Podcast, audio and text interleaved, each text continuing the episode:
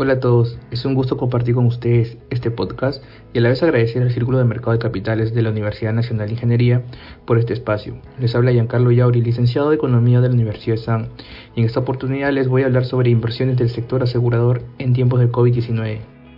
El sector de los seguros en el Perú está conformado por 19 compañías aseguradoras, las cuales se encuentran bajo la supervisión de la Superintendencia de Bancos y Seguros, la SBS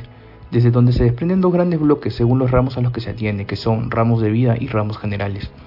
Las compañías de seguros que operan en ramos de vida cubren riesgos asegurados que implican contratos a largo plazo. Por ello, las inversiones que respaldan tales seguros deben ser de mayor duración, mientras que en los seguros generales los riesgos asumidos implican contratos de corto plazo, ya que la ocurrencia de siniestros tiene la probabilidad de darse con mayor frecuencia. Esto se infiere que las inversiones que respaldan seguros generales deben ser de menor duración que para el caso de seguros de vida, el sector asegurador es considerado como uno de los principales inversionistas institucionales a nivel local e internacional. A través de esta función contribuye a la formación de capital por medio de un flujo estable de recursos para la financiación de proyectos a largo plazo que impulsan el crecimiento económico y apoyan también la estabilidad del sistema financiero, brindando un mecanismo que reduce la prociclicidad en momentos de crisis.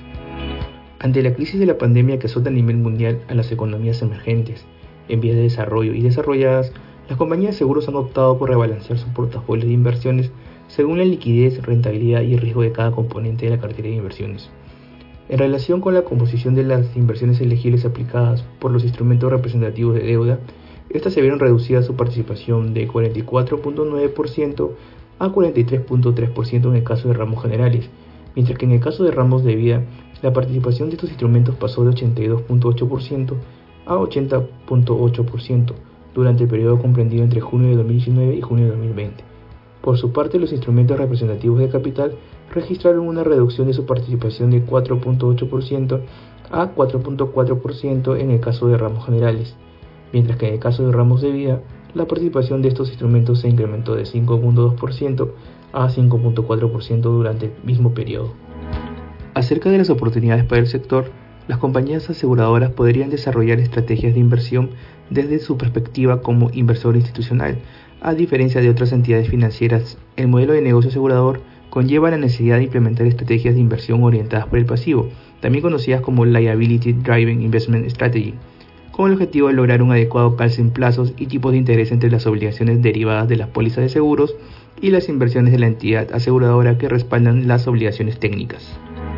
Finalmente se considera que es importante centrarse en la gestión de capital en el corto, mediano y largo plazo, según el core del negocio y sus obligaciones, debido al impacto de factores como los bajos tipos de interés, el incremento de los costos de cobertura, la mayor volatilidad en los mercados bursátiles y el efecto sobre los rendimientos de los instrumentos de inversión.